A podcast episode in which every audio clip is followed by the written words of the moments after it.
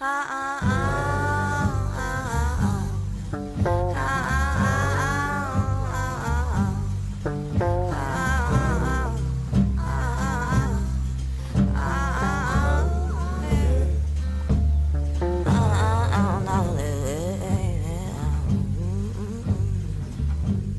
Hello，大家好，欢迎来到草蜜瓜电台非物质草单，我是小鼠，我是深深野。大家好，我是乌丸丸。我们这期节目是在中秋当天佳节看着月啊，亮给大家录的，所以不知道大家能不能感受到我们特别浪漫的气息你。看着月亮，你看着月亮，你哪我在窗前呀，窗前明月光啊。嗯，你最好是哎，其实这个时间呢，倒不是那么特殊啊，特殊的是什么？我们在中秋节这期呢讲的这个题材啊，非常特殊。阴气重。嗯，对，尤其是我记得之前我们在做哪期节目的时候，我忘了啊。我记得深深也还提了一嘴，说某一个领域是我们仨儿都其实不太擅长，也不太常看啊，可能不太会去染指和涉及的一个领域。结果我今天就啪啪打脸了啊今天！就是属于气找死的节目，好吧？在这个喜庆的节日里啊，但其实我发现我其实偷摸看过很多耶，就是盘点一下，谁还没看过几部呢？嗯，但是就是没有很系统的把它当做一个自己很喜欢的一个范围嘛。我真的觉得看这个类型片子的人就是爱好，对，终生的爱好。对对对，我也同意。最近有一个契机实在是太火了，反正我微博首页我至少已经看见过十条不下了，就是求资源，求中文资源，求熟肉，生肉也先凑合啊，就大家迫不及待。枪摆了也能先看，对吧？主要是看个氛围啊。对对，以此就是迫不及待的，就是给大家就此来分析一下这个题材的作品。什么题材呢？什么类型呢？今天这个月圆人团圆的中秋节当晚啊，就别人都在家里吃吃喝喝团聚呢，跟家人，人间天上两团圆啊。我们仨儿呢，就是竖跨了一整个这个中国版图的一个纵深啊，就真的是硬着头皮儿在给大家录一期恐怖片儿相关的一期节目，大家没想到吧？就我们仨儿是把这个中秋节当万圣节过了啊，基本上就这个节奏啊。是不是疯了？朋友们，你们是不是觉得我们疯了？但是必须说一下，就是像刚刚我们说的，就是我们今天录这期节目呢，其实一定程度上也算是万不得已啊，因为新出的一些剧呀、综艺也好，就我们仨人没有达成一致啊，就没有发现一个说大家都觉得有趣可说空间的这么一个题材，或者说某一个具体的剧集啊或者之类的。所以呢，最后刚好也是因为刚刚这个弯弯给大家说的，就是一部恐怖片儿横空出世啊，就突然刷了我们这个各自的朋友圈，在微博上面大家讨论度也非常多，就是这部泰国和韩国合拍的一部叫做《灵媒》的一部恐怖片儿啊，就确实本身其实在这部片子就是出来之前，资源出来之前，我对它其实真的压根儿没啥印象，我就是非常好奇，就是那两天就突然所有人都在说这个事情啊，要么就是在下资源的路上，要么就是已经在看了，要么就是在朋友圈哭啊，说我今天为啥要加班，都第一时间看不到这个片子了，就觉得很匪夷所思哎，真的。也太疯了吧！我就觉得我大概可能是两个一两个月以前就有看到过，那个时候这个片名叫《萨满》，是的是的就非常火，大家都很期待。就是它是哭声那个一个系列的电影，龙红镇当年的哭声，我觉得真的是吓得大家就基本上就是，反正我吓我最后哭声的最后五分钟吓得我真的拉出来啊，朋友们。你只是单纯的大小便失禁，跟看啥电影没有关系，好吧？你不要让人家背锅啊、嗯！你有病去医院，好吧？真正去看这个片子相关的信息之前，我对它其实是呃没啥太大的兴趣啊。但是研究了一下它的这个相关信息，就发现这部片子的这个监制和编剧啊，就是这个罗红镇啊。罗红镇呢，然后他上一部片子《哭声》确实非常出名，当然他更出名或者说更早的，很多小伙伴也都知道啊，就是他有两部这个在豆瓣现在还算非常高分，是八分往上走的两部长片。对，零八年有一部《追击者》，然后一零年的时候有一部《黄海》，都算是知名度非常非常高，而且口碑和反响都很好的片子。而且都是我们家何正宇拍的，我非常推荐大家看《追击者黄海》。就是你跟老何的定情之作，对不对？对对对，我是觉得他拍那种就是悬疑啊或者凶杀这种类型片也非常非常的带劲啊，嗯就真的是证明好导演拍什么题材他都能拍得很好。说实话，我最早在荧幕上看到何正宇，就是在《追击者》里面看的。那个电影真的太吓人了，我觉得比百分之八十的恐怖片对于我造成的心理阴影都要大。但是就是《追击者》跟《黄海》，他更多的还是算这种比较典型的剧情犯罪片，最多算个惊悚片吧，我觉得，对吧？对的对的，但是真正等嗯到哭声，就是你会发现，哎，大家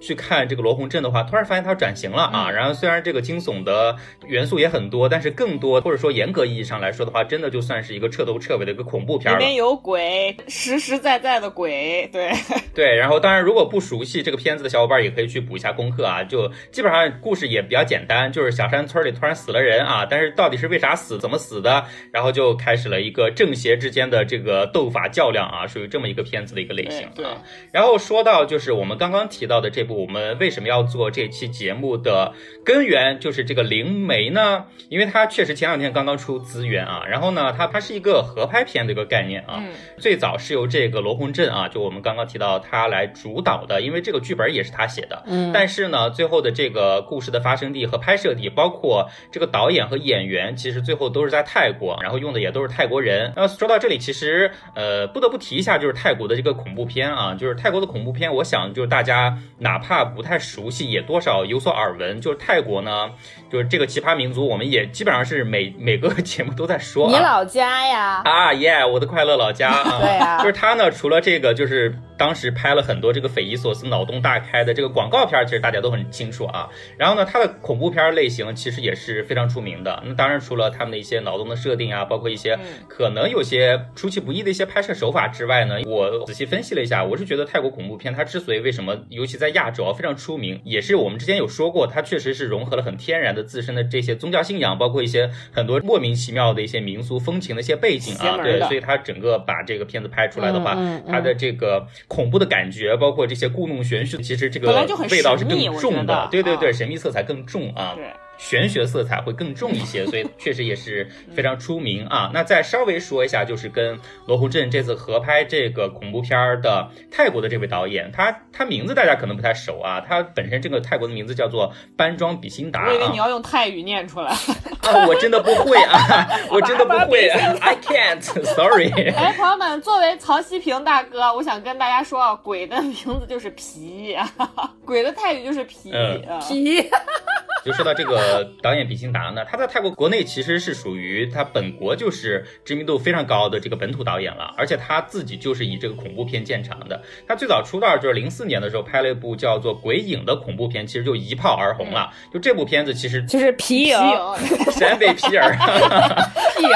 那这个片子喜欢恐怖片的朋友，就是如果去翻就是各个恐怖片的大 V 去推荐的这个片单，其实也可以看到这个片子啊。嗯然后呢，其实我自己对他稍微有一点点印象的是，他在一三年的时候拍了一部泰国的恐怖片，叫做《鬼夫》啊，就是夫是夫人的夫啊，鬼就是我们说的这个鬼啊。大家可见这几年看恐怖片比较多的，在我们三个里面就是小鼠了啊，恐怖片担当啊。没有，主要是因为什么？主要是因为这部片子是我快速的插一句啊，因为小鼠首先泰国是他 快的乐老娘家家，娘家，不是我的 hometown 吗？正如我的夫家是啥东西啊，他的夫家就是韩国，因为他的夫是宋康昊，小鼠的老公是宋康昊，所以他的娘家 泰国是我娘家，韩国是我夫家，对不对？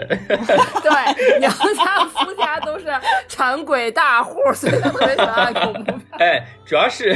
主要是什么？就是一三年的时候，那会儿我其实是我刚好去泰国工作，对，嗯刚好去的时候呢，然后他们就整个泰旁边泰国人、泰国同事干嘛的都在议论说啊，最近有一部片子好好看啊，然后就就是那部《鬼夫》啊，所以我是有一些些印象的。当然了，就这部《鬼夫》呢，它也是比较特殊方法处理的一个恐怖片，是在于它其实是披着恐怖片的皮，但是讲的呢恐怖片的皮还是恐怖片的鬼？恐怖片的皮，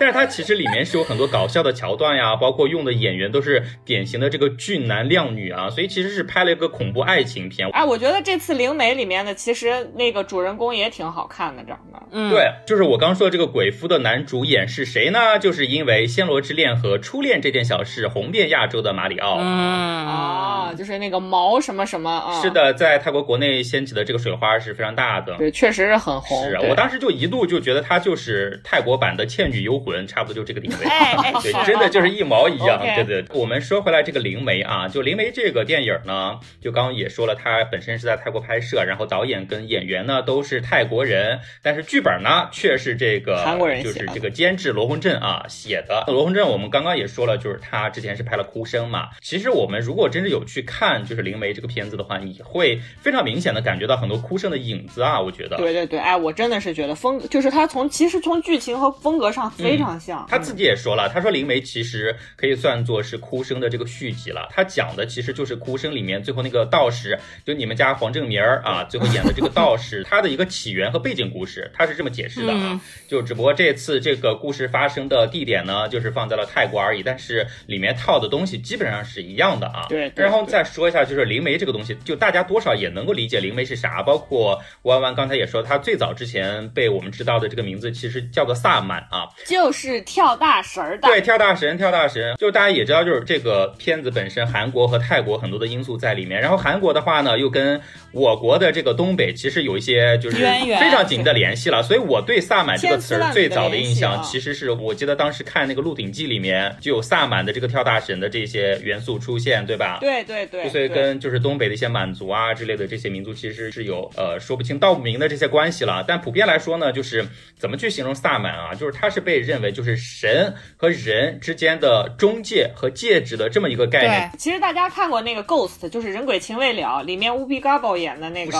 那个角色，不就是为了帮他们两个人能够见到面嘛？其实就这么个角色，就大家相信这个世界上有人是可以同时看见死去的人和活着的人的。啊通灵就是你能作为这个媒介和桥梁，同时连接神跟普通的这个人类去实现一个信息的沟通啊。然后呢，这个方式就表现出来的话，就是一些莫名其妙这个跳舞啊、打鼓呀，然后神神叨叨的一些唱歌呀、说话呀，就通过他们所谓的这个通灵的方式来让神附在自己的体内啊，然后做出来一些可能普通人做不出来的事情啊，大概就这个概念。那至于这个片子本身的一个大概的剧情，我觉得可以稍微给大家说一下，因为恐怖片确实它更多的还是在于你去看的当时的这个情境和氛围啊。氛围太其实故事情节的话，其实大体可以给大家讲一下，就是这个故事呢，它比较特别，它是从一个纪录片团队的一个视角出发的。就这个纪录片团队呢，可能闲的没事儿干啊，就想拍一个就是这个萨满家族啊，守护守护这个神灵的一个转世的过程，所以呢，他们就在这个泰国当地啊挑挑选选呢，最后选中了一个自称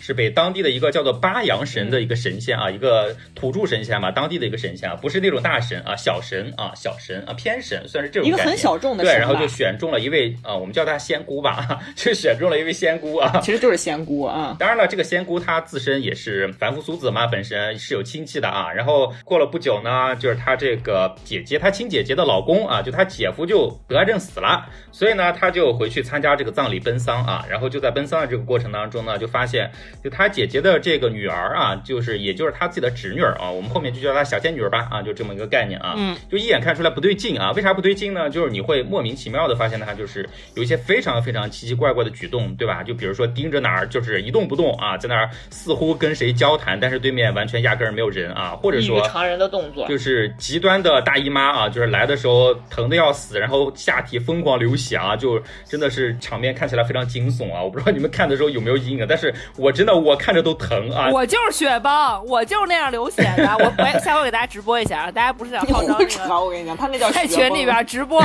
不用了，不用了，不用了。啊！你怎么老搞下三？请你挽尊好吧？吧？当然，最恐怖的呢，就是他自己是在一个工作的一个中介所里面工作的啊。然后片子当中呈现出来，他最疯狂的举动是，他在半夜三更啊，会回到自己工作的这个中介所里面去。然后这个中介所呢，刚好有那个摄像头啊，就把它这个半夜跟不同男人苟合的疯狂的场面啊，就记录下来。一晚上就是跟三个不同的男人疯狂做爱啊，就是整个也是呈现出来，就是非常让人匪夷所思、不能理解的一些举动和行为。但是他自己第二天清醒了之后，其实是完全没有意识的啊。然后呢，就这个仙姑呢，就发现自己。这个侄女儿确实是不对劲啊，就劝自己的姐姐说，让我给她治治。但是呢，这就突然牵扯出来了一些陈年旧事啊发，现大家其实都是各怀鬼胎。对，是了，甚至包括说之前其实这个家还有一个儿子，然后这儿子呢也是说莫名其妙的出车祸死掉了，但是后面发现其实事情呢也没有那么简单，然后这中间的种种，当然了，最后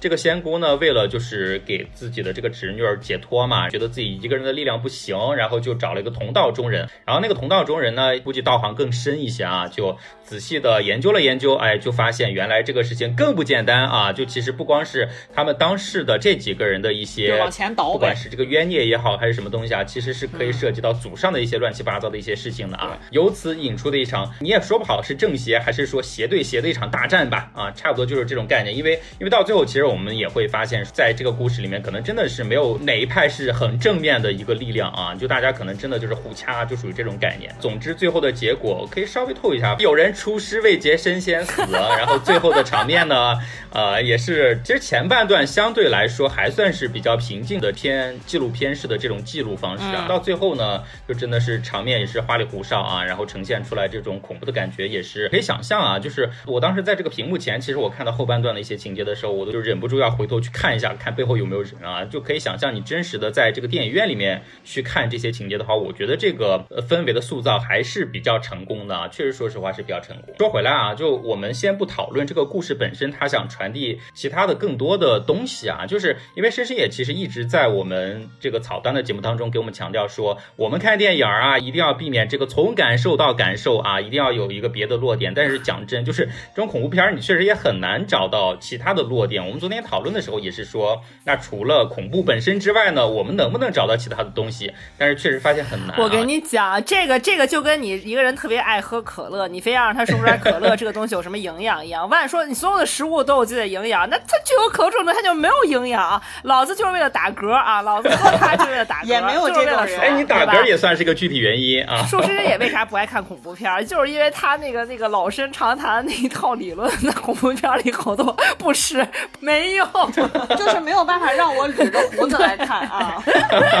因为我们三个人都看了嘛，最后看下来的观感，包括说最后我们想去发现和落脚的一个点，其实是在于它的形式本身了。因为这部片子比较特别，我们在最一开始也说了，它是以一个纪录片团队的一个视角去展开的，所以它全程都是一个伪纪录片的形式，对吧？是的包括前面那些正儿八经的记录，然后到后面就是这个摄影师本身被鬼追啊，或者说各种乱七八糟的情况之下，这个镜头的晃动啊，甚至就是哦，突然镜头就掉在地上一动不动了，就这种对这个这个人结尾的这种交代是非常明确的啊，就所以这种情况是非常能够让你有真实的代入感，让你能够信以为真，然后有身临其境感觉的。对所以我觉得就是咱们反而从这个形式本身去稍微聊一聊，虽然是班门弄斧啊，但是也更多的是想抛砖引玉吧。如果确实对这一块儿题材比较专业的小伙伴儿，也可以在这个评论区里面留言给我们私信你的各种感受。主要是因为我们盘了一下，然后发现从这个灵媒开始吧，这几年尤其在亚洲，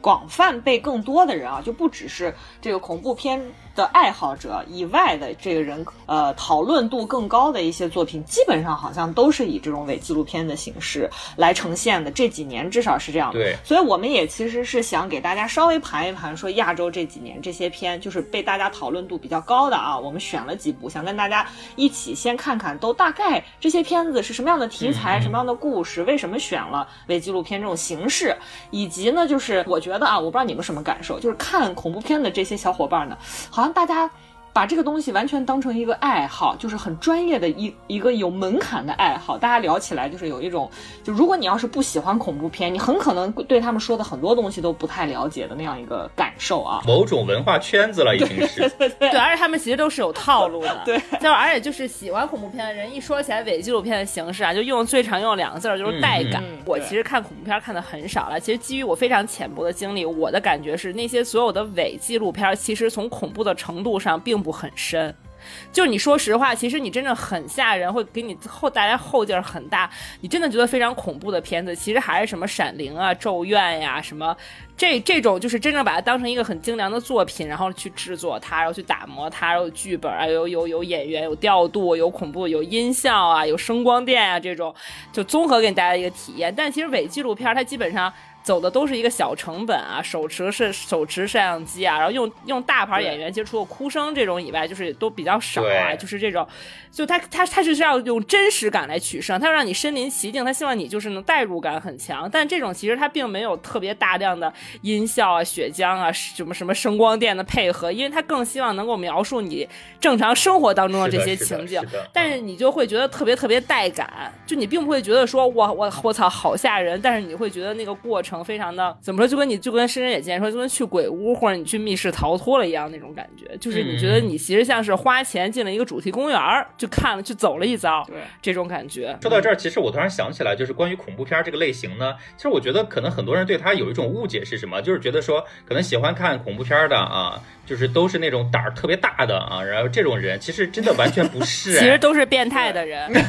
就很多胆儿巨小的人，就是你越胆儿小吧，你还越想看这种。你像这次在，因为呃，灵媒在内地肯定是没有上映的，这种题材估计也在内地是上不了的。然后呢，它在泰国跟韩国，包括台湾啊，台湾地区其实都是有上映的。然后最典型的是在韩国啊，就可能一个方面是因为罗洪镇的这个影响力确实也挺大的，号召力大啊。然后另一方面，大家去看的话，就是你知道，就是当时到了一个什么程度啊？就是这个《灵媒》在韩国上的时候是跟那个斯嘉丽·约翰逊的《黑寡妇》是同期上的，它能力压《黑寡妇》哎，就票房上能力压《黑寡妇》，把《黑寡妇》压到第二名，然后自己是这个票房第一啊，保持了好几周啊，就非常不容易。哎，但是另外一方面，在韩国，因为它的这个电影业态也比较成熟，而且实际上在韩国来讲的话，本身在它的这个电影市场里面，如果有好的国片，大家是不会太选择这个外国进口的电影的，就是确实是更喜欢自己国片拍的好的内容。对，我想说的一个细节是什么？就是因为我去查资料的时候，我发现就非常好玩儿，我就觉得说，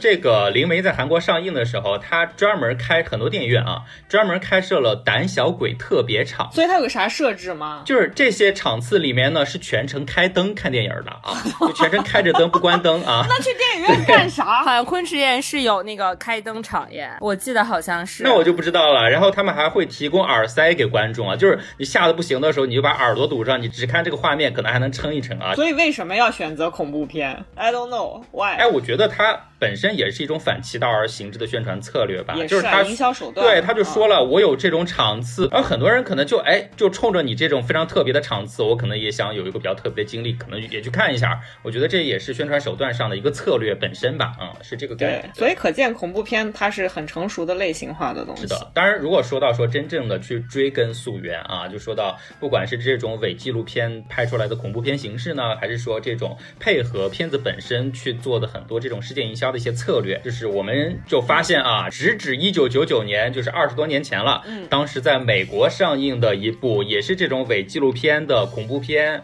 啊，这种形式出现的一个片子叫做《女巫布莱尔》。如果对恐怖片这个类型本身比较熟悉的小伙伴，就一定知道这个片子呢，就是质量怎么样，我觉得各有定论吧，就大家喜好可能不一啊。但是对它的这个历史地位的这个记载 和和衡量，真的是非常非常重要的。它在伪纪录片、恐怖片这个领域啊，这竟然能成为一个领域啊，在这个领域里面，竟然就是受到特别高的推崇。里程碑式的存在啊，至少是你。但凡是不管是查伪纪录片这种拍摄形式，还是搜恐怖片，好像这个片子都是不能绕开的一个作品。对对对，一方面它确实时间上是比较早的，九九年啊，九九年的时候在美国上映的。虽然它不是第一个用伪纪录片的形式来包装的一个片子，但它确实是伪纪录片这种形式最早引起巨大轰动的一个片子。它大概是这种定位啊。然后它故事本身其实非常简单，它讲的就是有三个作死的大学生啊，就觉得假期无聊啊，就是研究说有一个地方，其实女巫布莱尔这个片名里面的这个布莱尔是他们的一个地名，就其实是说在布莱尔这个地方啊，有一个关于女巫然后吃孩子还是干嘛的一个传说。然后这三个人呢就闲得蛋疼，就把自己的这个一些比较业余的一些器材啊就背上，然后吭哧吭哧跑到这个地方去，然后正儿八经的还去采访了很多的这个当地居民，问，哎，你有没有听过这个故事？你相不相信它的存在？然后后面呢，其实就这三个人就跑到森林里面去，开头还打打闹闹啊，后面就是各种莫名其妙的惊吓，要么就是自己吓自己，要么就是被别的什么这种超自然力吓到啊，整个就是一个就是强调也是强调这种惊悚氛围的这么一个片子啊，但本身其实拍的非常的，就我的第一观感来看，我看的时候是完全是跳着拖着看过去的，因为对我来说，感觉其实感觉不出来什么太具体的情节，然后拍摄的这个画面质量呢，其实也真的不算好，也就是非常非常业余的那种大学生自己随手玩的那种感觉。哎，特别像一个学生作品，特别像一个学生作业对，所以我看的时候是觉得我当时在看啥，就是就是这种感觉，你知道吧？但是呢，这个片子我可以讲讲它为什么就是达到了我们刚刚说的，它在美国影史上都是非常重要的里程碑的一个概念，是因为什么呢？它的这个片子的总投资呢，一共才是一万美金啊，就是一万美元因。为它是一个独立制片。但是呢，它在票房上的收入超过了两亿美金。嗯，我给大家就是疯狂，就是立刻先插一句，因为我一会儿要讲到我们的国产的《中邪》嘛。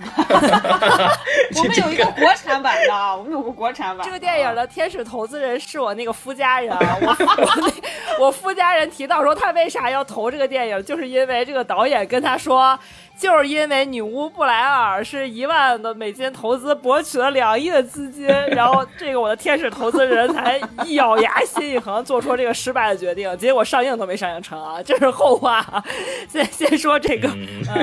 但确实就是女巫布莱尔这个片子是一度被列入这个吉尼斯认证的记录的，就是史上投资最少和赚的最多的电影。当然现在好像有被哪个电影超过了，我忘了，但是它一定是排在前几的这么一个地位啊。那当然了，就这个片子本身的形式上，它。它确实是这么一个特点，但是呢，就促成这个片子爆火，其实它也有一些别的原因，就是我们刚刚讲的在宣传声势上的一些取巧之处吧。我觉得，就你想想吧，就是有一部片子啊，就是我们刚刚讲的，就是拍的乱七八糟，片子里面呈现的都是一些不明所以的东西，然后呢，看起来也非常业余，但是呢，但凡有人告诉你说。这个事儿啊，它是真的发生的。然后这个片子呢，我们是都是一年之后了，在这个深山老林里面找到的他们的遗物里面翻出来的，你是不是立马就感兴趣了？他，所以他当年的营销完全走的这是这个欺骗观众的节奏，就是就是他真真假假，是的，他无限的贴近你的真实生活，让你就是告诉你说，就是他通过蛛丝马迹告诉你说那个东那个神秘的布莱尔女巫那个女巫是存在过的，可玄乎了，真的杀过人，特吓人。然后我们就去找，找了半天。天吧，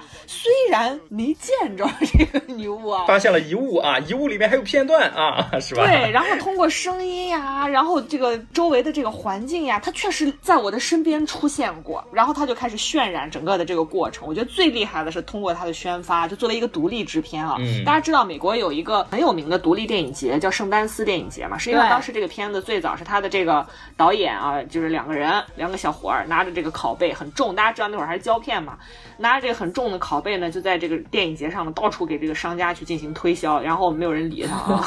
然后最后呢，好不容易有人就是愿意给他放了啊，愿意给他就是拷贝，并且愿意放了，然后他才取得了刚才小鼠说的很成功的这个票房回报啊。嗯，我不知道要不要提一下啊，就是可能呃关注这个 A 片的小伙伴啊，听说过美国一部极负盛名的电影叫做《深喉》，叫 Deep Throat 啊，Yeah，我觉得都知道这部，因为前几年有一个。呃，美国其实很有名的那个女演员，就是她还演过那个《悲惨世界》，就是那个拍的那英国拍的那版呃电影版的那个《悲惨世界》里面的那个 Amanda Seyfried，她当时就是出演了《深喉》这个电影当时的女主角 Loveless，那个电影就叫《拉弗雷斯》啊，专门就是可想而知这个生猴当时在美国的这个。地位啊，A 片里面的地位啊，这个《深喉》呢就是个独立制片啊，剧情非常匪夷所思。所以这件事情就告诉我们，你要想就以小博大，就是投小钱挣大钱，要么拍恐怖片，要么拍 A 片啊，就基本上就这两个路子。对呀，肯定的呀，要么操脑子，要么操下面吧，对吧？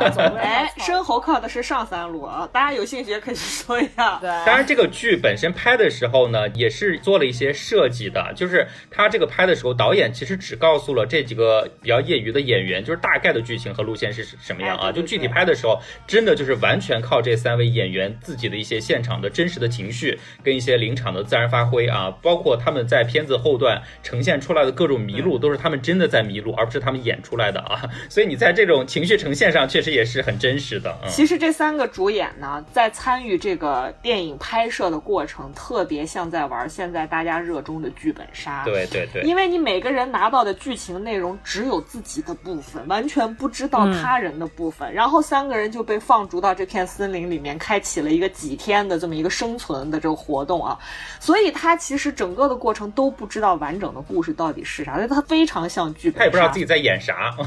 一头雾水。对对对，所以导致这三个人在这个整个的丛林里面完全不知道周围的这个环境到底是真的还是假的，而且摄影师还是躲在这个丛林里面。哎，其实更像一个真人秀了。对对对对，如果是直播，真的是对的。而且刚才说到。他的这个宣发手段，就是他们这个片子真正上映的时候呢，美国当时就做到一个什么程度啊？他这个电视台专门播这个节目，然后这个节目本身呢，就是去各种采访失踪的这三个学生的朋友啊，然后还铺天盖地的，就是在这个媒体上面大肆放出这个寻人启事，就搞得整个事情就非常逼真，而整个全美国都在找这三个人啊，就感觉像 TFBOYS 参与了一档真人秀，然后参与的那个真人秀的结局就是仨人失踪了，失踪之后。后呢，大家没有放出任何这三个人再次出现的消息。然后突然间又有一档节目就到处在采访，说王俊凯去哪儿啦，易烊千玺去哪儿啦，这种。对，就配套措施非常完善啊，整个是一个套路的一个全流程的一个环节，所以整个最后才也算是天时地利人和的这种配合啊，才导致这个片子就现在这么富有声名。虽然我们现在看的话，你觉得有些无聊，但是你不能否认它在这个电影史上，尤其是这种形式的恐怖片历史上的这种记录和地位啊。那当然了，就是刚才这个弯弯也强势插入了啊，就说他的这个 国家就有人，他的拍儿，他的分 拍，对啊，就是受了当年这个布莱尔女巫的这个启发，然后靠着国人自己的这个力量，也是像模像样的拍了一部《重戏》啊，中国版的布莱尔。对对对，这部片子呢，就是隆重有请我们的啥洞天后弯弯给大家介绍一下。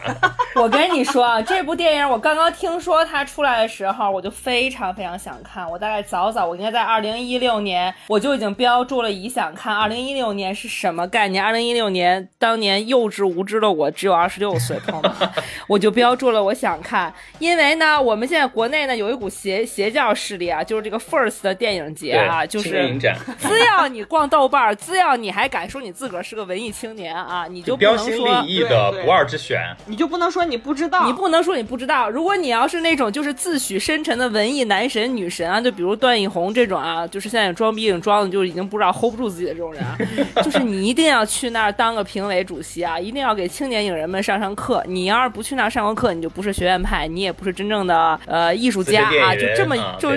对，就作为一个这么邪乎的定位的一个电影节啊，他可我觉得他应该自己想对标的是圣丹斯啦，我觉得是哈，对，有一点这种感觉。对对对，他现在甚至还还出了一个分节，是在成都，说那个是商业向的啊，反正搞得真的是很天花乱坠。然后然后他们也会搞得很抓马了，就比如那个什么是哪个女演员我忘了，就是在上面呼吁说希望给女演员一些拍戏的机会啊，哎是那个海清对不对？海清，好多女演员都呼吁过哎。海清也是在这个 First 青年电影展上还买热搜啊，就反正是也是一个不伦不类的一个电影节，但他确实有贡献一些中国独立电影作品的，给他们提供了一个舞台。他对发掘青年导演这块还是蛮厉害的，我觉得很重要了。这个平台很重要，因为如果不是他们的话，我们可能永远只能看什么陈凯歌、冯小刚啊，然后什么这些人。京城八十一号对拍的这些影片啊，就是反正他们确实是这个平台非常非常重要，在中国这种目前这个流行文化非常的这个怎么说呢？单一化的时候呢，靠流量吸引的时候，他们的推荐其实非常有含金量。在我们这些真正的文艺青年，我们也自诩文艺青年，心目中其实非常有含金量的。然后这个《中邪》呢，基本上应该是当年这个 First 电影节最受人议论的、备受瞩目的一部影片啊。就说好人看你就震惊了啊，因为。首先，中国其实是不是特别有这种就是本土的恐怖片土壤的啊？嗯，因为大家基本上都是看日本的，要么看美国的，对不对？我们一想到国产恐怖片，就想到杨幂《小岛惊魂》，对吧？就是甩甩着三十亿的大奶晃来晃去啊。对，然后林心如的绣花鞋，绣花鞋啊，京城八十一号啊，就都是这种。因为说实在的，为什么呢？是因为中国现在电影它主要还是审查制度。对了，再加上大部分的恐怖片，我们刚才提到的这些，还有大家看过的，都是在讲一些超自然的神秘力量。其实就是宣扬封建迷信，所以很难在影院上跟大家见。对，然后大家一看这个《中邪》，真的惊呆了。原来说不光中国可以拍恐怖片，而且拍的这么洋气。洋气，你确定洋气？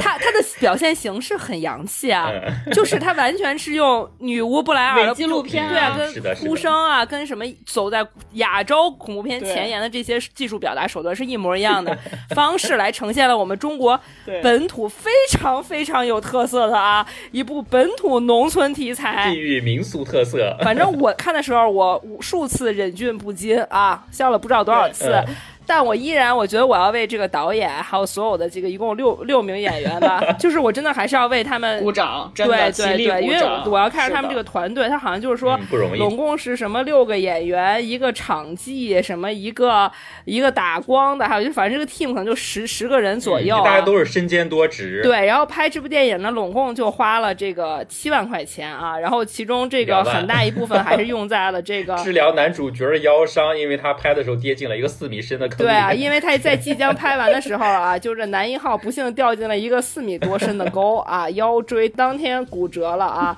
然后所有人都担心他能不能再站起来，他也被这个导演也被打击的无法继续拍摄，但男一决定啊，轻伤不下火线，一定要把能拍的拍完啊，结果大家呢就全都坚持下来了啊。然后呢，就我们现在就说他这个电影呢，就七万块钱，导演自己也掏不出来，因为导演呢啥不是，他又是个横漂啊，都就是在横漂这几个演员。对对，他啥叫横漂？横漂就是在横店待着啊，就是这个这个就是呃这叫什么呀？客串的啊。就尔冬升拍过的那一部叫啥来着？大家可以去回顾一下啊。然后呢，就是他周围，包括他十一个主创团队啊，里边六个主要演员全都是在横店找的啊，就是都是他的哥们儿姐们儿，而且都是无偿拍摄。然后就在这样的一个成本之下，他七万块钱还拿不出来，还要找天使投资人，朋友们啊。对然后他这个天使投资人，你大家一听说天使投资人，觉得说哇 VC 啊，就是做 VC 就是都是大佬啊，这怎么这七万块钱不得找个华谊啊啥啥头头啊？不是七万块钱，难道不应该就问二舅借？对呀、非得找天使投资人。结果他这个天使啊，天使本人说，我当时没向家里要钱，我对象开小店赔了二十多万，那是我们全部家产。后来马凯就这个导演提到中邪这个项目，我就想二十多万都赔了，也不差这六七万了啊，就是抱着这么一个心态。破罐破摔的节奏真的？天使在人间，天使投资人给他投的啊。这个天使为什么要投啊？很大一部分大声说出这位天使投资人的。因为天使是我们啥都离一人啊，然后这个 这个故事发生在我们啥都农村啊，朋友们，我跟你说，大家你们去看一看这个你电影。心心念念想嫁过去的地方啊，对，大家你看这个电影，你就能了解啊，民风多么质朴啊！就是里面所有的演员表演痕迹都非常重，就是他们没有办法，就是他们明显没有办法适应摄像机对着他们啊。尽管他其实能看是多角度调动，他有出动。至少三个机位啊，三部摄像机啊，来进行一些 进行一些伪偷拍啊，但是你能明显感觉到啊，这个演员抢台词啊，就比如他可能就想演那个伪纪录片形式啊，比如说这个这个就过来说，哎，王叔，你跟我婶是咋认识的？这个认识是还没说出来，王叔就说，哎呀，我那会儿啊性格内向啊，而且人不说话，后来我妈给我介绍了隔壁的，我一看说眼睛大眼皮，皮肤又白，长得漂亮，我就霸王硬上弓啊，我先给他就 跟被 rap 一样抢台词啊，就是你完全 对，就赶快说完，赶快 赶说完。快说完啊！然后呢，就是这个，你比如说他去买煎饼啊，就当然你看有一些山东临沂，就是他拿人家天使投资人的钱，可能要替他们这个天使投资人的故乡进行一些宣传，对不对？然后一一上来一上来硬镜头啊，硬强行硬插入。是今天的你这个梗儿真的是恰到好处啊！干啥呢？买特产，买煎饼啊！你说这个煎饼绝对硬插入啊！就是他明明就在路边问一下行，非要过去说大娘，煎饼看着好香啊！大娘就火速接话，哎呀，妮儿你没吃过吧？然后煎饼，然后两块钱一斤啊，我们论斤卖 啊，就开始抢话。然后这个姑娘说，哎呀，太实在了，论斤的我俩吃不了那么多，我们要两张就行了。然后大娘特别淳朴的说，好好。然后闺女立刻就问，说你听说过王婆吗？大娘立刻抢话，听过听过啊，就是你就说这个啊，简直了！就是我在等他说下一句台词，赶快互相抢台词，就怕不说就记不住了啊！就是这个流水线作业啊，就再不说，我替你说了啊。啊 对，就表演痕迹非常非常严重啊！但是我为什么就是也就我觉得他很喜欢呢？是因为我觉得他觉得真的很恐怖。就是里面这个马凯导演他提到一个细节，他又说他们在拍这部电影的时候，他们每一天开机之前都会要拜。只有一天没拜，结果男主把腰摔折了啊！对，就吓不吓人，朋友们吓不吓人？但这个就是整个影视圈就特别信这口儿哎，就是包括我们所有的综艺跟所有的剧组，就是你开拍的头一天一定要就是去做那个仪式的。他不是头一天，他们是 every single day，他们每一天就是摄像机打开之前都要拜。他们不是信，他们就在拍的过程当中就吓尿了，因为他们真的在荒山野岭。这个 team 拢共加一起十一个人啊，然后红灯笼那些置景，然后然后它的置景其实非常可怕，完全就是我小时候想象那种农村的那种，很可怕的场景，知道吗？就是荒村啊，伸手不见五指，周围都没有人，就一栋小楼，然后两层高，然后上面挂着红灯笼，特别吓人。然后你里面所有的日光灯都非常非常的昏暗啊，然后那种大灶台啊，然后那种就是杀鸡呀、什么那种，就那种镜头啊，就是乱坟岗啊，就这种感觉，就他们说他们所有的演员哈都吓尿了，就是。他们真的真实的感到自己非常恐怖，所以他们到后面的时候哈、接近结尾的时候，他带给你那种真实的恐怖的冲击感，我真的觉得完全不差于哭声哎，就是我知道他们在演戏，但是他们，但我觉得以他们的演技啊，就互相抢台词儿这种，他们的恐惧感其实是表演不出来的，他们是真的，他们自己是在害怕。那种打光，如果大家看过那个现场拍摄，大家都知道，通常那个光的那个质感是塑造出来的。实际上，在那个空间以外的地区，光源是很充足的，所以大家都知道我在拍戏。嗯，但是因为这个制作太简陋了，所以那个光就不是因为它打不到位，是因为实在不足，所以导致所有人都处在那个很恐怖的气氛中，你能完全感受得到，所以他你就能感到很多的演员真的都是真实的生理反应。它里面有提到，就说这个王婆其实她本质哈就是干这个的，而且他们用的那个道具就是还人用的那个烧的那个纸人，它不是道具，它是真的王婆去帮他请来的，所以所有人的心理负担其实非常非常大。你就可以想象，可能我们几个人啊，就是我们可能十个哥们儿姐们儿，在一个啥东的一个农村里啊，然后伸手不见五指不会啊。我跟你讲，弯弯就是只要你在，我是不会特别害怕。我我觉得我就是那个第一个把腰椎摔断了，就我会到到处跑，然后大叫，就很吓人。然后我们就哈哈哈哈，这一趴就结束。其实我讲到这儿，我很想补充一点背景知识啊，因为我为什么特别能 get 中国农村的这种可怕的感觉，是因为我有一个姨父是我妈妈的 老老家的，就是她的姐夫嘛，然后就这个姨父非常神，他是在我们家帮忙，但我跟他非常非常亲，然后他就跟我说，他很严肃跟我说，他就非常非常信这些，我们全家都不信这个嘛，因为我爷爷奶奶都是老共产党，你知道吗？我们就我从小长大就是唯物主义者，就不这世界上不可能有鬼。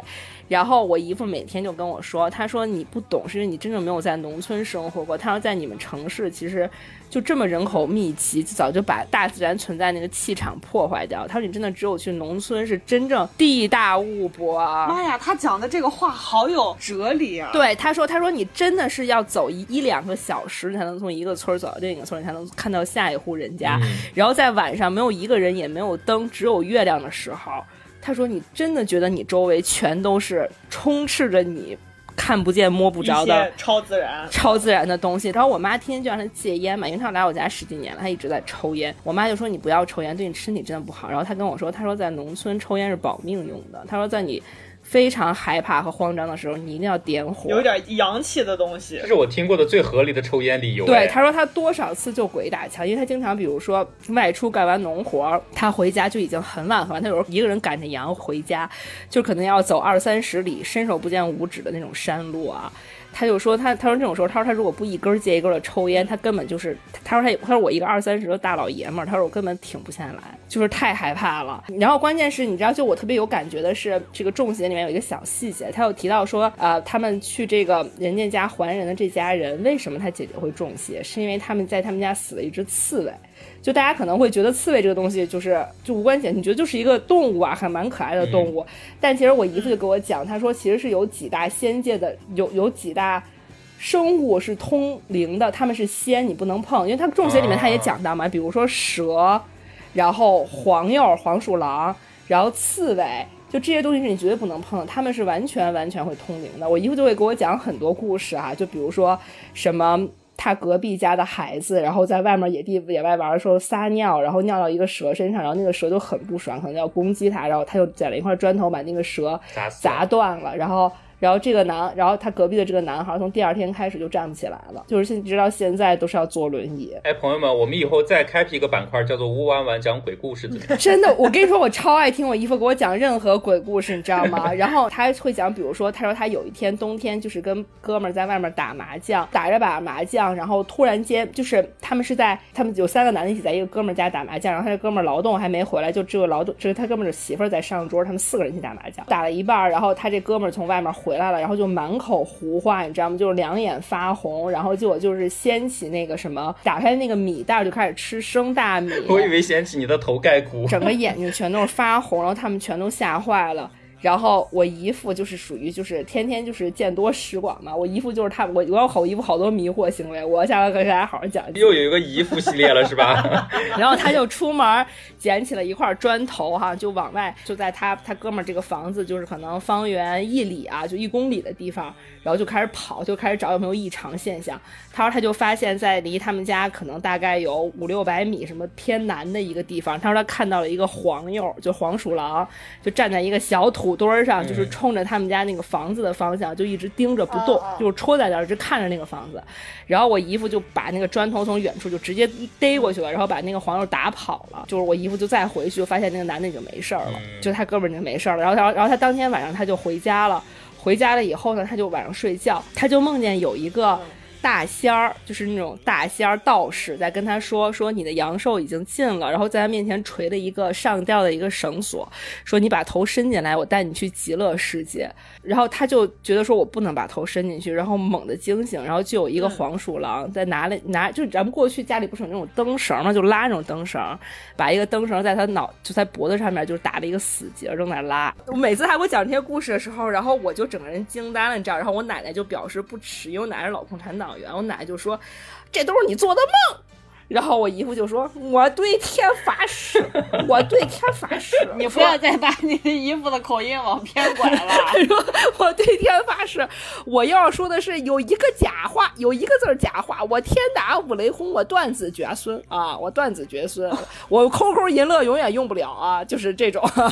反正就是就他给我讲说，中国的农村的这种恐怖的氛围，是我们这种在城市生活的人，你永远没有办法感受到的。他说，如果你真的去的话，真的会把你吓尿。”所以我在看《中邪》的时候，我总会想起来他给我讲这些故事，我觉得非常非常有代入感。就他真的太有中国特色了，太有中国国情。你也不给大家简单的讲一下《中邪》是啥故事吗？两句啊，三句。我给大家再简单讲一下。我给大家讲，我就我真的不想剧透，我给大家可能打再讲到非常简单，就是讲它是和什么事件相关的就可以。其实它是一个什么事件呀？就是因为就它里面有两个演技非常拙劣的一对卡跑啊，就是来个大学毕业生啊，然后可能这个男人就都二流子一样长，男的长得二流子一模一样。那二流子他还是学艺术的啊，然后因为这个女朋友就问他说：“咱同学都拍短片，你咋非拍纪录片？”然后他说：“我不想拍短片，我就想拍纪录片啊，就是有点文文艺理想的这么一个不知道是某个什么影视专科学校毕业生啊。”然后他们可能就不知道为啥，可能要拍毕业作业啊，然后呢就一起去了这个沙洞里一交作业啊，就是说我们就是想拍这个中邪的这样的一个，就他们听说这个村子里有一个神人叫王婆，这个王婆呢从事一些违法乱纪的这个封建迷信活动，就算。命什么，大家都觉得他很神，所以他们就想拍拍这个王婆到底是干啥的。然后他们就上门去拜访，发现王婆不在，王婆就干嘛去还人了？嗯你就还人这个东西，就是我们我我其实当时一听这个名词，我就会觉得有点害怕，对不对？它其实不像我们平时所说的。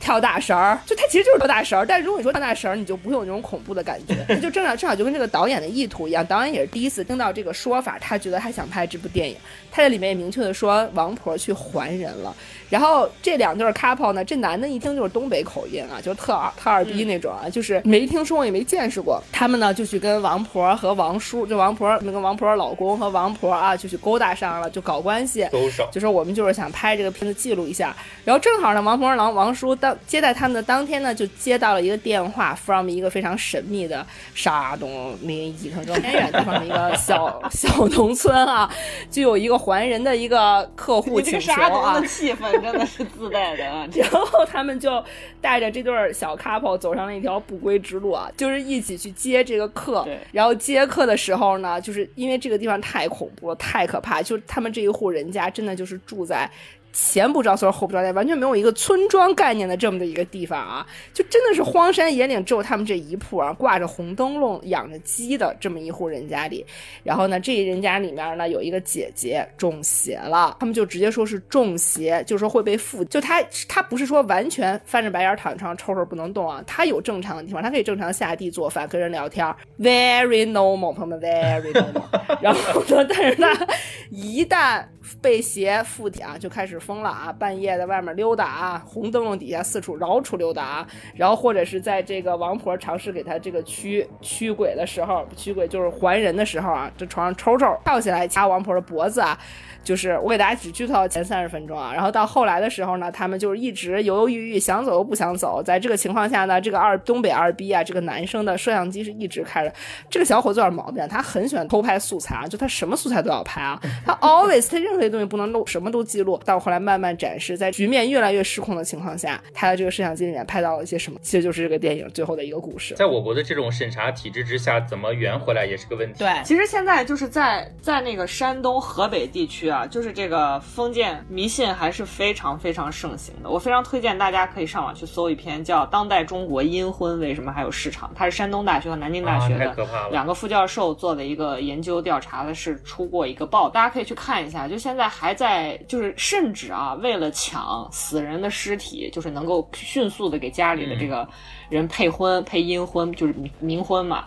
还能打得头破血流啊！就就是因为在这个农村，它是有这样很强、很明确的这个现实基础啊，所以其实。说实在话，这也是中国恐怖片一个非常成熟的土壤。那为什么《中邪》能够在这个 First 的影展受到很高的瞩目？因为它拍的是真正的能让你有和现实之间有连接的这个恐怖片的一个取材。对，选的这个角度实际上是非常非常，就是我觉得作为一个就是在中国长大的啊一个中国人啊，就是觉得这个东西是让我特别害怕。我今天还在跟小鼠和弯弯讲，因为我们也算是硬聊恐怖片了嘛啊，所以我就在想说，硬着头皮。是什么样的东西真的会让我害怕？说实在话，我小时候还看过像什么捉鬼敢死队呀，什么这些东西，包括像那个电锯惊魂呐，什么呃鬼娃新娘啊，里面就是杀人啊，然后一些超自然的力量在里面就是制造出很多的危险，但这些东西不会让我感到特别的恐惧害怕。包括沉默的羔羊，当然那是一部惊悚片啊。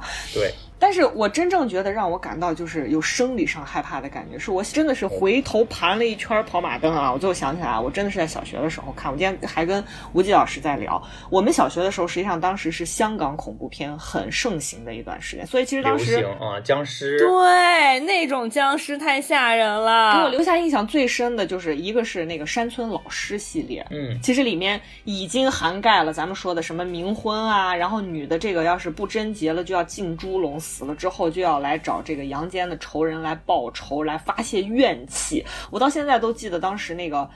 呃，黎姿演的记者吧，还有吴镇宇他们去到那个村的时候，那个村实际上已经被这个女鬼啊全都已经杀干净了。然后进去之后呢，因为喝了那个河里的水，能够看到那个村里的鬼魂在跑的时候，你就能看到一个中国南方毫无生气的村落里面出现了一大堆。僵尸的脸的时候，你会觉得那个是最恐怖的画面。然后还有一个系列就是那个僵尸系列，不知道大家有没有印象？就林正英对他的那个僵尸系列，其实呃，道长对，我们之前在这个粉丝群里面还提到过的那个麦浚龙，他后来实际上是复刻翻拍了僵尸这个系列的那个作麦浚龙那个僵尸也很害怕。其实他拍的里面那钱小豪的角色，他就是呃，实际上演的是他自己，就是。他以前就是在林正英的那个僵尸系列，什么僵尸至尊啊、僵尸新奇、僵尸先生啊，什么僵尸鬼撞鬼，就是这些香港的这个功夫加恐怖这个题材的那个类型片啊。当时钱小豪就是随着那个系列的片子开始在香港的这个影坛走红的嘛，所以后来随着僵尸那个系列的这个影片没落之后，他的这个职业生涯也开始没落，所以才有了后来麦浚龙那个僵尸的开头。他为什么要搬到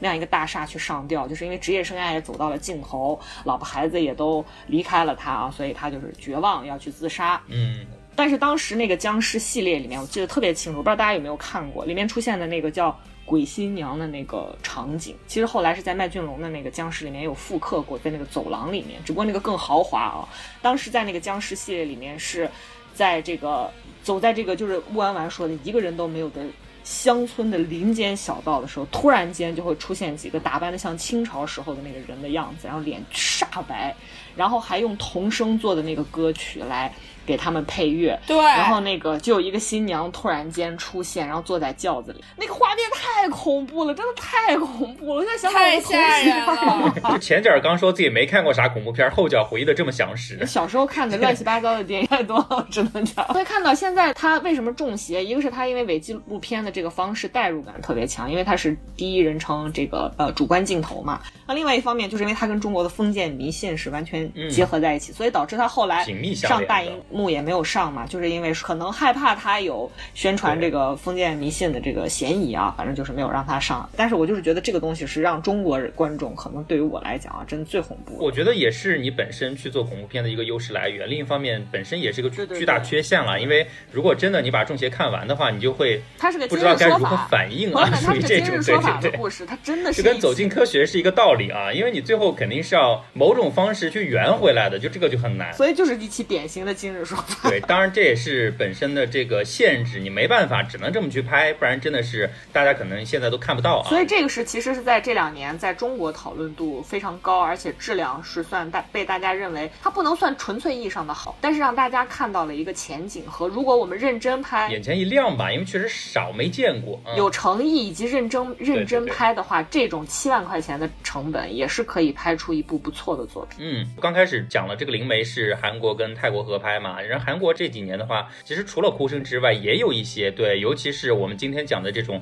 伪纪录片形式去拍的，也有一些代表作品啊。这个深深也可以给大家再科普一下。这两年被讨论度特别高的，就是一部叫《昆池岩》的作品听。过名字，我昆池岩，我觉得应该很多听我们节目的这个小伙伴应该都看过，因为即便不是这个恐怖片专业户啊，这个小伙伴呢，你也听过，然后肯定为了追嗯跟风也去 maybe 看过啊。反正这个故事的简单概括就是 no 作 no die，非常简单啊，非常典型的一期，我称之为《走进科学之到鬼屋去》啊的一部电影。这部电影的这个名字啊，昆池岩，它指的就是韩国一个叫昆池岩的精神病院的一个地方。这个是在韩国，在一九六一年开业，然后经营了三十五年之后，于一九九六年关闭了一个精神病院，就跟他这个电影的同名电影在开篇提到的这个背景一样啊。因为这个精神病院流传着特别多的这个恐怖传说啊，所以导致他反而在关闭了之后开始备受瞩目。然后坊间传言就包括什么大量病人无故死亡啊，院长自杀啊，然后有一间房间死活打不开，对，啊然后还有说他可能是在这个日本侵略朝鲜期间啊，他曾经就是这个日军的埋尸点啊。后来还有人说他是这个韩国第二任总统，也就是那个朴槿惠他爹就朴正熙独裁时期关押政治犯的地方，等等等等吧。对，然后这个地方因此还被这个非常爱搞事的美国 CNN 啊选入了全球七大这个恐怖圣地。嗯其实其实熟悉韩国影视剧的小伙伴呢，早就在这个电视剧里见过了。为啥呢？就是《信号》那部韩剧啊，没看的赶快去补，好吧？韩《信号》里面我们的赵正雄大叔呢，就反复掀一个井盖子，井盖子啊，一掀，然后这个时空就就交接上了啊。掀这个井盖的那个地方呢，就是在这个精神病院取景的。也是真会找地方。对，随着这个恐怖电影《昆池岩》在这个韩国公映，也就是二零一八年，这个精神病院实际上在当年五月份就已经拆除了。嗯，而且这个电影《昆池岩》的这个取景地呢，并不是在这个精神病院，是在釜山的一个废弃的高中里面重新搭的景啊。我就简单给大家盘一下这个剧情啊。这个剧情呢，其实也是特别贴合现实，就是说韩国有个 YouTuber 啊，我们称他为何某啊，一直想当网红，但就是火火不起来。后来他看到有两个高中生呢，就跑到这个精神病院去探险啊，突然间就离奇失踪了。他脑子一热，说老子也想去。然后呢，他还要同时搞一个线上直播，把他这个探险的过程记录下来。然后他就招募了七个人，组团呢就来到这个精神病院。然后到了之后呢，这个何某就让其他六个人呢带上 GoPro 啊，按照计划的这个路线呢就进入到这个精神病院。然后他自己还搭了个 CC 房在里边监控，对，啊你看多专业，镜头小鼠一看就知道那个东西对叫非常 CC 专业，房啊。非常专业，然后呢真的。，他本人就留在这个 CC 房干什么呢？就负责线上直播啊，还有或者剪切一下画面。结果呢，这六个团员进入到这个大楼之后呢，这个事态就开始往不可控的方向一路发展啊。中途呢，就是有几个人其实意识到这个危险逼近了，原本就说我不想玩了，我要退出啊。但是这个何某呢，那会儿已经就是被线上直播的这个观看人数的这个上涨态势啊，也就是其实就是流量因为。这个是跟你的拿到手的利益是非常紧密相关的啊。看着那个流量往上涨，那就是钱嘛，对吧？就冲昏了头了。蹭蹭脑子热了就上头，对，而且他为了留住观众呢，自己也跑到这个大楼里头，然后最终呢，这个七人团就遭遇了团灭啊，然后。对，然后这个最终呢，电影最后一刻就揭晓了，个实际上让这个何某上头的这个流量啊，都是这个精神病院里面的鬼魂为了困住他们制造的假象啊。所以其实它又是个恐怖片，也是个惊悚片，它有一部分的恐惧是来自人的这个内心嘛。对对对。然后这个电影它全程也是这个伪纪录片的这个拍摄方式，就是用摄影机跟拍嘛。然后它中间呢又穿插了刚说的这个七人小组他们头戴的这个 GoPro 的这个画面，以及根据这个剧情设置了一些监控画面。其实我觉得算是一个。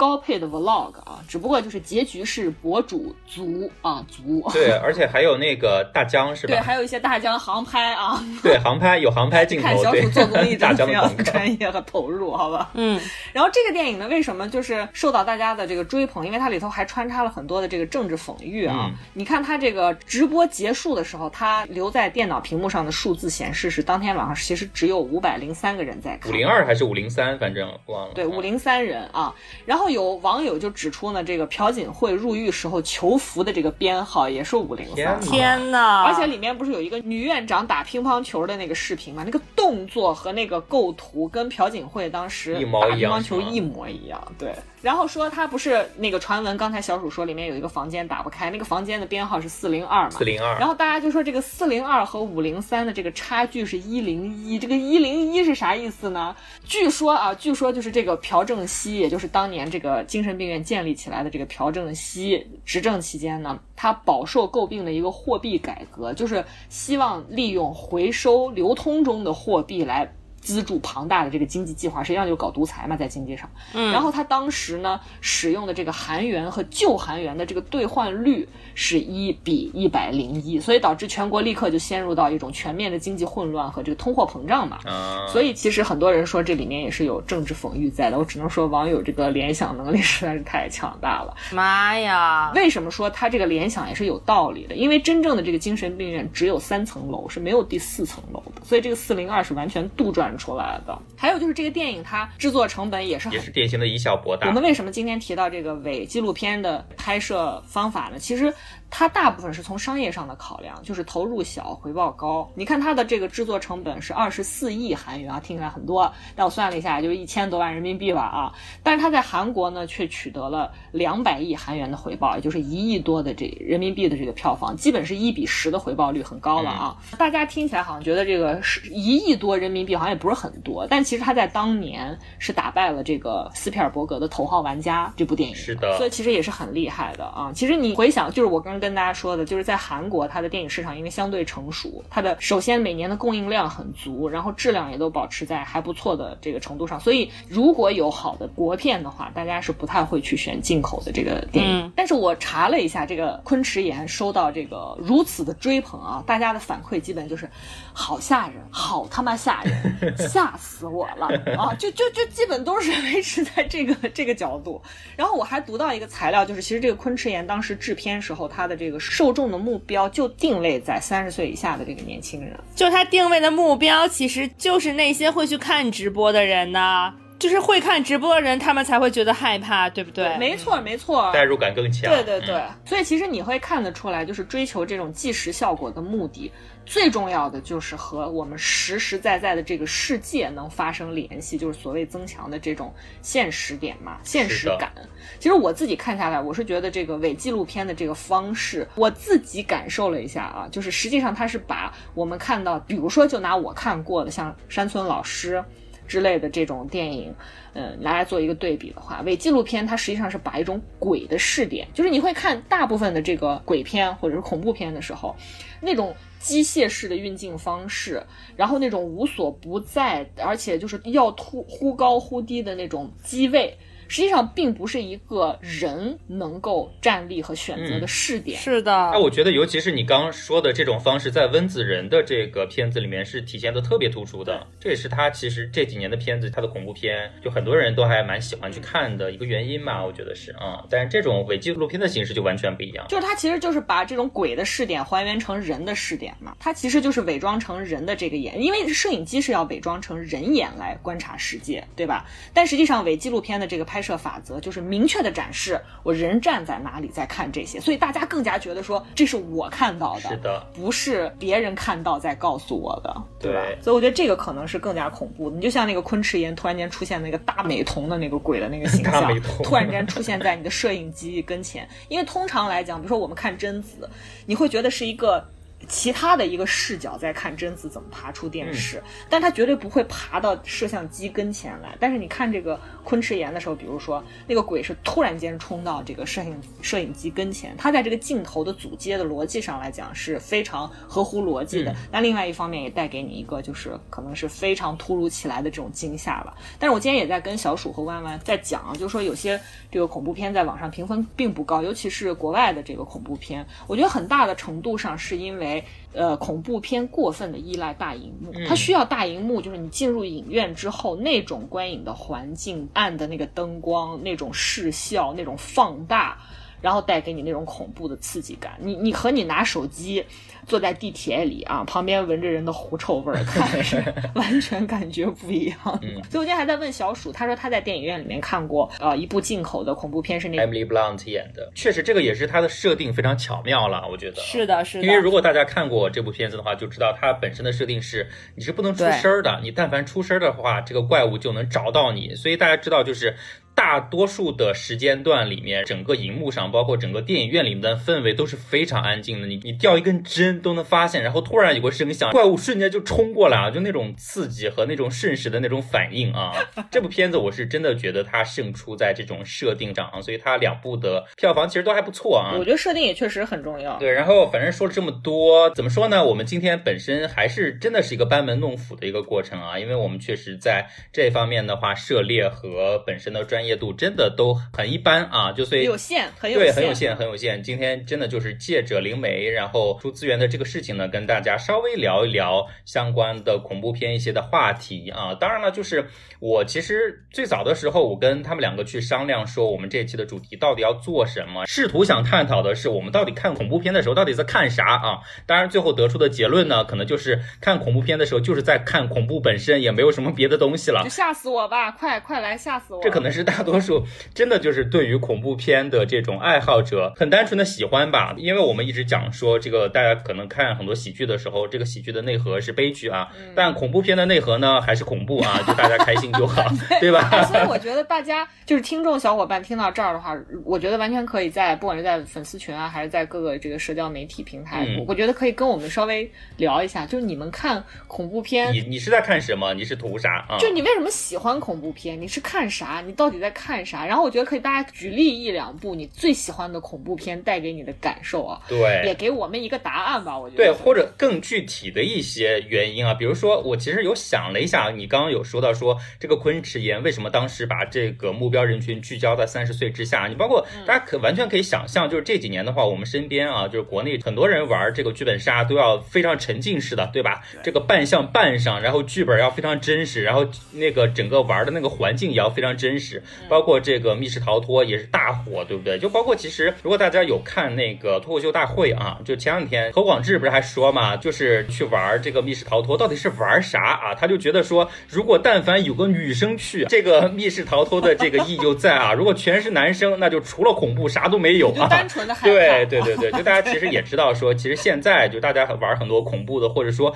这种非常身临其境、强调这种真实情境感的东西，很多时候你也赋予了它很多社交的属性。我觉得这也是这几年可能这种类型的东西更火的一个原因吧，确实迎合了很多年轻人的喜好跟需求。对啊，本身恐怖片它是类型片，大家要知道，在好莱坞类为什么叫类型片？因为它是可以量产的。嗯，它所有东西都是固定下来，它可以量产，它的内核、它的叙事，所有东西都为这个叙事来服务，然后为这个主题来服务。所以呢，它这个东西可以量产之后，它主要是为了能够达到利，就是这个大家知道是产业嘛，好莱坞的是一个电影产业电影工业的这样一个很很庞大、很成熟的这么一个领域，所以它是为了来讲究这个投入产出比的。就实际上，为什么我们今天给大家提到了这些所谓的伪纪录片形式的恐怖片啊？尤其这几年，它在亚洲受到关注。一方面是刚才吴婉婉也说了，你看三十岁以下的人，他才会去看直播嘛，对吧？除了因为就是像直播啊、网络博主啊，逐渐成为大家就是获取信息的一个主要媒介。另外一个就是刚才小鼠说的，你在线下密室逃脱也好，鬼屋也好，什么剧本杀等等，这些生意真的开始成为投资风口了。就是因为以零零后也好，九五后为好，你能激发年轻人的对他们代表的这个所谓的 Z 时代，已经把这种线下的这种所谓啊，他们归纳为叫益智冒险类的游戏，已经是真的是当成日常聚会娱乐的重要的方式。你就看现在年轻人谁去 KTV，我就想问一问，大家也在去年、在前年都看到这个 KTV 行业直线下滑，大量 KTV 倒闭关关张，对吧？但是你会看到越来越多的密室逃脱、鬼屋、剧本杀甚嚣尘上，对吧？而且更新换代的特别快。而且我看到一个就是咨询公司的一个报告显示啊，就说在二零二零年，针对国内的三百三十一个人的一个抽样的调查研究里面。显示有百分之六十四点零五，也就是六成以上的受访用户是玩过密室逃脱的。我没有去过啊，我们三个里面我不知道他俩，反正我没有去过。我也没去过。我玩过一次，我只玩过一次。但是我跟你说，我公司有一个实习生，他今年十九岁，巨喜欢。他每一天晚上都去剧本杀或者密室逃脱，体力 Every single day，没没有一天不是。可以去做 NPC 的兼职了，都已经。他为啥要在你这儿实习？我就 就下别人是更高的一个 level。他们年轻人约真的只约这两样，而且越恐怖的越愿意去，真的。所以就是你看得出来，他们的这个消费力实际上已经撑起了一个将近百亿的市值的市场了。它吸引了很多很多的创业者来涌入到这个行业里面，投身其中。对你到网上去查这个企业的这个数据啊，你会看到，二零一九年到二和二零二零年就这两年，分别有五百四十四家和五百八十四家的密室逃脱企业创立，是二零一八年近两百家数字的两倍，你就可想而知这个行业现在的盛况。但它一定程度绝对是靠年轻人撑起来，毫无疑问啊，这个真的是毫无疑问。你看得出来，就比如说像密室逃脱，你看似是这个。推理解密的这个线下游戏啊，但他其实并不是说这个玩家才感到哇，就是很快乐、很高兴，它是有相当强烈的社交属性的。你比如说情侣、朋友、陌生人，甚至是企业客户，他现在线年轻人的线下聚会首选就是刚才吴婉婉说的，他有人真的是每天都去。现在很多人认识对象都已经不是去相亲了，是玩剧本杀认识的，好吧？爱豆翻车也都是玩他们剧本杀呀和密室密室逃脱，好不好？而且。他其实很多企业现在年轻开了一点 的企业啊，他团建也去那儿，你发现了吗？所以你会看到，就是这个资本大规模进入到这个行业，真的是早晚的事儿。其实这就是一个生意。对，早期这个密室逃脱都是小商户，但是你看着这个行业规模的扩大，我今天查了一下，很多的玩家现在已经开始走向品牌化和连锁化了。举一个例子，比如说我们刚才已经提到了这么多的这个影视，对吧？然后他现在其实已经开始跟影视搞联动，这个靠 IP 来吸粉了嘛？你觉得可能是，比如说昆池岩啊，甚至是中邪，如果上线了，也很难讲它会不会有这个线下的密室逃脱，就还原个农村的景吗？可以啊，我就会把乌安玩这种玩家吓死，好吗？而且他现在的这个实景的这个游戏啊，他现在已经和什么，就是《长安十二时辰》对，风华，就是这种。IP，你觉得 Oh my God，跟这个恐怖题材有什么关系？它都能联合在一起，毫无关系都能拉扯起来。就通过这种大 IP 来吸引他以前的这个什么书粉，就是包括小鼠非常热衷于的那个盗墓题材啊，都已经玩烂了，好吧，都已经玩烂了啊，来吸引这个书粉、剧粉、什么影迷等大众的这个客群。它不仅能达到这种引流的效果，而且可以提高它所谓的客单价嘛。我查了一下，就是。呃，很多的这个大 IP 主题，就我们刚说的盗墓题材的啊，这种类型的这个密室逃脱，定价会达到玩一场单人六百块钱。实际上，我觉得已经是很高啊，你一张电影票现在才八十块钱。对吧？所以它真的是高昂的一个，也而且来钱很快的这么一个行业。而且我刚才提到的这个昆池岩这种电影，根本就是非常成熟的，直接拿来套用就好的这种影视文本。我查了一下，早就已经上线成为这个密室逃脱的一个 IP 了。大 IP 啊！大家上知乎去搜，有一个热帖就叫“恐怖惊悚电影昆池岩同名密室逃脱”。邓伦却玩嗨了，当然是个营销帖啊，大家有兴趣可以去看一下。而且你知道吗？我今天查到，就是密室逃脱这门生意，甚至在技术手段上已经开始更新换代了。现在你知道，就像那个爱奇艺的这个 VR 部门，它的主营 VR 游戏的这个 VR 加乐园，什么沉浸世界这种呃开发啊，都在尝试用这个 VR 的方式来搞线上的密室逃脱。就这已经是一个很热很热的一个投资的一个风口了。嗯，而且我觉得可能有一些小伙伴听到这儿要说，就是国外的伪纪录片风格和恐怖片肯定比国内要更成熟，对吧？就刚我们说到的那个什么布莱尔女巫的那个那个类型，其实是有很很多的。难道也跟线下会不会这个行业有关吗？答案是 yes。我也查了，大家知道，就是西方有更加成熟的土壤，有一个虽然不放假，但是所有人都疯了一样热衷过的节日叫啥？万圣节，好吧？就我们就是把中秋节当万圣节在过啊。就是都是 cosplay，对？都是 cosplay，真的是。而且你你看，万圣节当天，恨不得整个城市都是就是个巨型密室逃脱。然后在这个欧美国家，实际上密室逃脱这个概念啊，更准确的对应其实应该是所谓的鬼屋。就大家知道，最早的商业形态的鬼屋可是著名的品牌商搞出来的。我查了一下，就是杜莎夫人蜡像馆。就呃，大家应该在网上看到很多就是真人站在蜡像身边整蛊游客的那种视频嘛，对吧？很吓人啊，游客都被吓死。就是因为他那个蜡像，一个是做的比较逼真，而且在早年这个蜡像馆里放的都是什么路易十六啊、什么玛丽王后啊这些古人，就大家没看过真人长啥样，也没有媒体能看，都看的是画像。所以当时他这个蜡像馆出现之后，很多人。看到一比一等高的那个真人站在跟前，要么就被吓跑，要么会得到一种莫名的快感。于是杜莎夫人蜡像馆注意到了这个有趣的现象，就把当时一个以名人为主题的一个展览转变成了一个长期的展览，然后把它称之为 Chamber of Horrors，就是恐怖之屋，这就是现代鬼屋的鼻祖。嗯，而且我还看有一个就是一个材料，它那个书没有汉化啊，叫 Trick or Treat: A History of Hollywood，然后这。里面的作者呢，就反正有一段采访嘛，是翻译过来的，就说从上就是你看到的这些情形中啊，尤其像杜莎夫人蜡像馆这段材料里面，你可以看得出来，现代鬼屋实际上它是诞生在三十年代美国大萧条时期。他觉得这个鬼屋诞生的社会心理基础，一个是因为经济条件的落寞带来了人心理层面的空虚，大家就想追求更纯粹的刺激；一个是就是缺乏娱乐活动让犯罪率激增，所以美国的父母就想找到全新的。娱乐方式来让孩子远离社会上的骗子，我真是觉得美国人的这个 真的是无法理解 想法，真的是匪夷所思。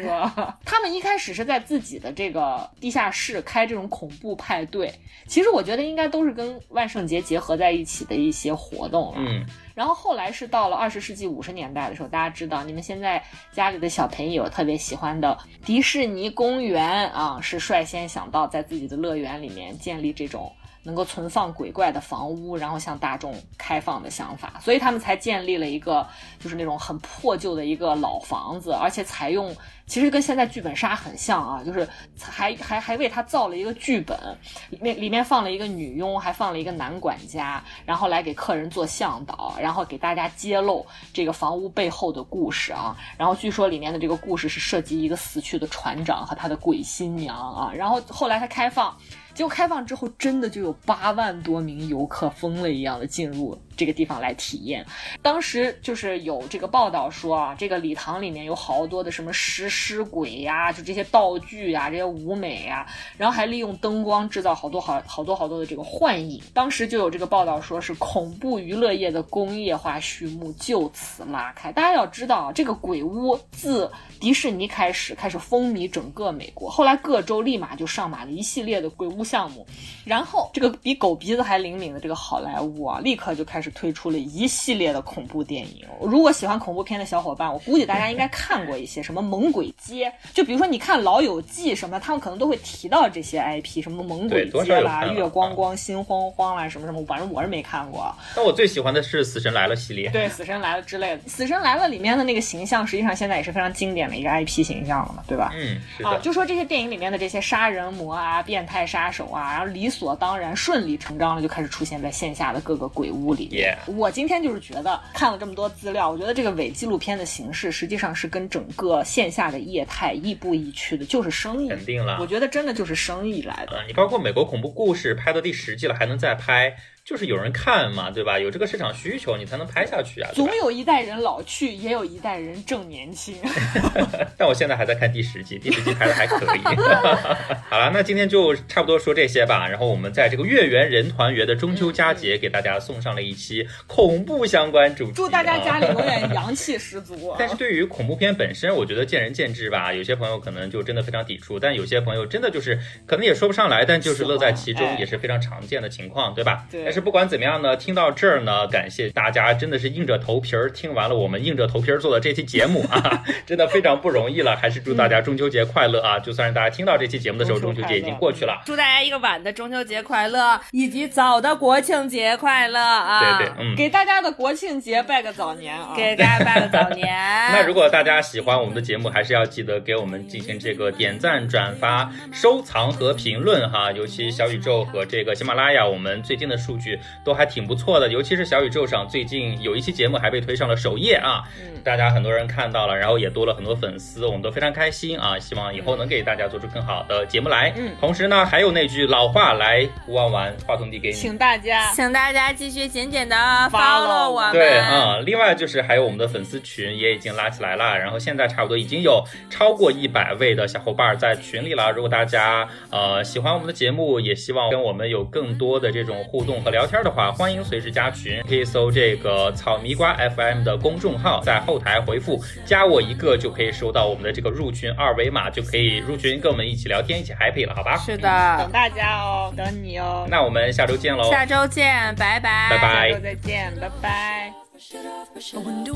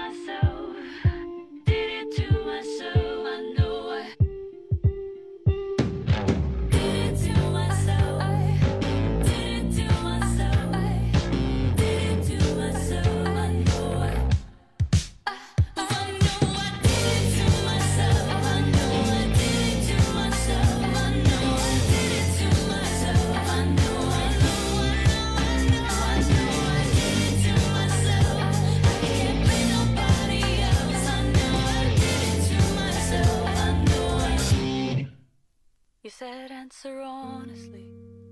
and I went with option B. I lost you and you lost me. I can't shake it off.